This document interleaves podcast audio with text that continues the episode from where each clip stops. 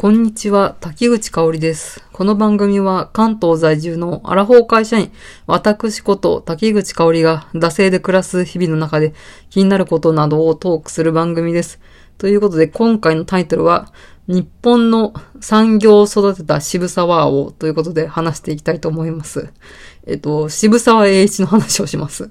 えっと、2020年のね、2月14日から NHK 大河ドラマで晴天をつけという、吉沢亮さん主演で、えーまあ、明治時代の実業家、えー渋沢栄一のね、一代記大河ドラマがスタートするわけなんですけど、まあ、2024年の1万円札としてね、うん選ばれたということで、まあ、えー近い将来ね、福沢諭吉から渋沢栄一がね、日本で一番ね、モテる男にね、2024年からとって変わるわけなんですけど、まあね、このね、渋沢栄一1万円札になるよって決まった時、まあ多分、歴史にね、詳しい人を除いて、まあほとんどの人が誰って思ったと思うんですけど、実は私、幼稚用の頃からね、渋沢栄一知っておりました。えー、何を隠そう別に隠してないんですけど、うん、渋沢栄一はね、えー埼玉県のね、深谷市出身なんですよ。それで、えー、ま、埼玉のね、出身ということで、埼玉の小学生って、まあ、ちょっとまあ私平成の初期の小学生だったんで、今あるかどうかわかんないんですけど、埼玉郷土カルタっていうね、まあ、埼玉県のね、えー特産物だったりね、建物だったりね、観光名所だったりみたいなのを、うん埼玉のいいところをカルタにしたね、うんそういうね、埼玉郷土カルタっていうのがあるんですよ。まあ、ぶっちゃけね、群馬上毛カルタのパクリなんですよ。まあ、うん、有名になって、まあ、埼玉県民だけに言う、ね、有名なやつと、荒川は豊かな埼玉を作る川とか、剣の張った、勾玉16心の輪とか、うん、多分埼玉県民の、多分幼少時代が私と一緒の人は多分あーって思うけど、多分、本当に今すごいピンポイントの人にしか、あーってなってなくて、ほとんどの人はポカンとしてて申し訳ないですね。ちょっとローカルネタで。で、ここでね、うん渋沢栄一のね、ことも歌ってるんですよ。え日本の産業を育てた渋沢王っていう、渋沢の、あの、大きなですね。うんで、渋沢王っていうね、一節でカルタになってるんですよ。それで私はね、えー渋沢栄一のことを知ってたんです。で、あの、多分、歴史の授業で、えーやっぱ埼玉県の実業家っていうことで、えーまあ、日本で初めて銀行を作った人っていうことで、あの、幼少の頃ね、習いました。うん。それでね、うん、渋沢栄一の名前は知ってたんです。けど、まあね、具体的にはね、知らなかったんです。そのね、カルタのね、出てくるってのと、銀行を作ったぐらいしか知らなくて、具体的にどういった功績でね、みたいなことは全然知らなかったんです。うん。で、まあ私の歴女の側面があるんですけど、まあ、ミーハー歴女らしく、まあ戦国時代ですね。この織田信長とかね、豊臣秀吉とか、うんとか家康とかが出てくる戦国時代と、えー幕末ですね。うん。女音大好き幕末。ていうかまあ、ピンポイントで新選組ですよね。と、まああと坂本龍馬ですね。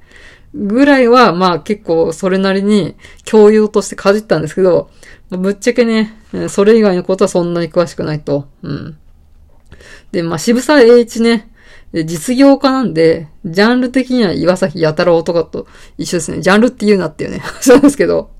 うん。まあこのね、戦を駆け抜けたね、軍友脚割拠の武将みたいなとかね、うん、日本の焼け、幕末の動乱を駆け抜けた一心志士みたいな、そういう感じじゃないじゃないですか。こうね、五稜郭の戦いを駆け抜けたみたいな。そういうのでなく、そういう派手さがないんですよね。うん。で、まあね、そんなね、実業家の渋沢栄一なんですけど、実は私、2013年に、渋沢栄一で大河ドラマやったら作りやすそうってツイッターでね、つぶやいてるんですよ。これドヤ顔ですよね。実はもう予見してた、予想してたっていうね。うん。あとなんかあの、三浦紫音の、ちょっと話違うんですけど、三浦紫音の風が強く吹いているも、あの、映画化とアニメ化したらいいんじゃないかってつぶやいたら、あの、数年後ね、両方とも実写化とアニメになりましたんで、意外と当たるっていうね。まあそういうわけで、大河ドラマになったらいいんじゃないかって言ったら、この2021年になったっていうね。まあでも全然ね、お札になるのは全然予想しなかったです。で、なんでね、このね、大河ドラマやったんじゃない方がいいって言ったかっていうと、あと東京都の王子の駅前に飛鳥山公園っていうね、ちょっと小高い、まあ丘というか、ね、こう、山みたいな、ちょっとした山の上に公園があるみたいな、そういうね、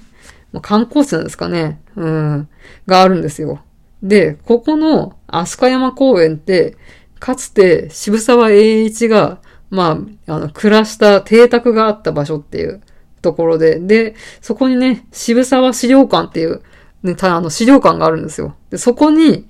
行って、あの、この渋沢栄一のね、え、偉業というか功績みたいな、こうね、えー、誕生からね、あの、晩年までが描かれてるというか、こう、説明されてる博物館なんですけど、そこに行って、私はこのね、柴田栄一大河ドラマになった方がいいんじゃないかっていうのを、うん、つぶやいたんですよね。うん。まあ、このね、飛鳥山公園の渋沢栄一資料館、あの、栄一がこうね、晩年暮らした、えー、邸宅っていうのはこの先の大戦の、まあ、太平洋戦争ですね。でそこで空襲でほとんどなくなってしまったんですけど、まあ、復元したりして、こう中をね、見ることができるので、こうね、えー、賓客を招いたね、こう、応接室みたいなところとか、まあちょっと会議ができそうなね、スペースとかね、まあこういう割とね、実業家ですからね、うん。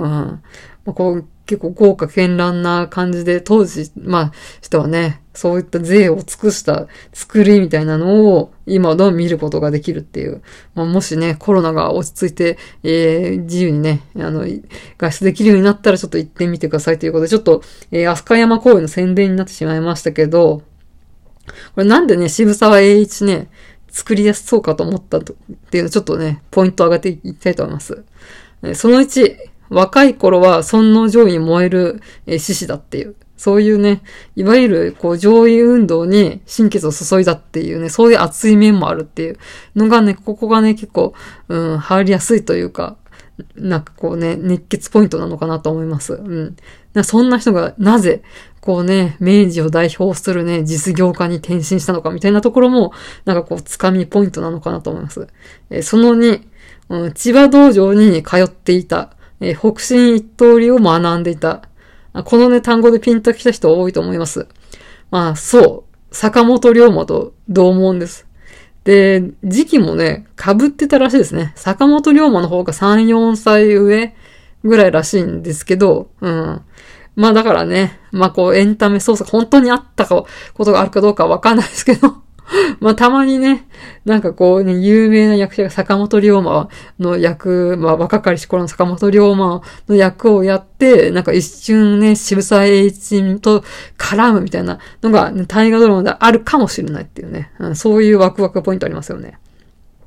その3、ヒョンのことから、徳川義信に使えるっていうね。こう最後の将軍にね、うん、こう維新の、維新志士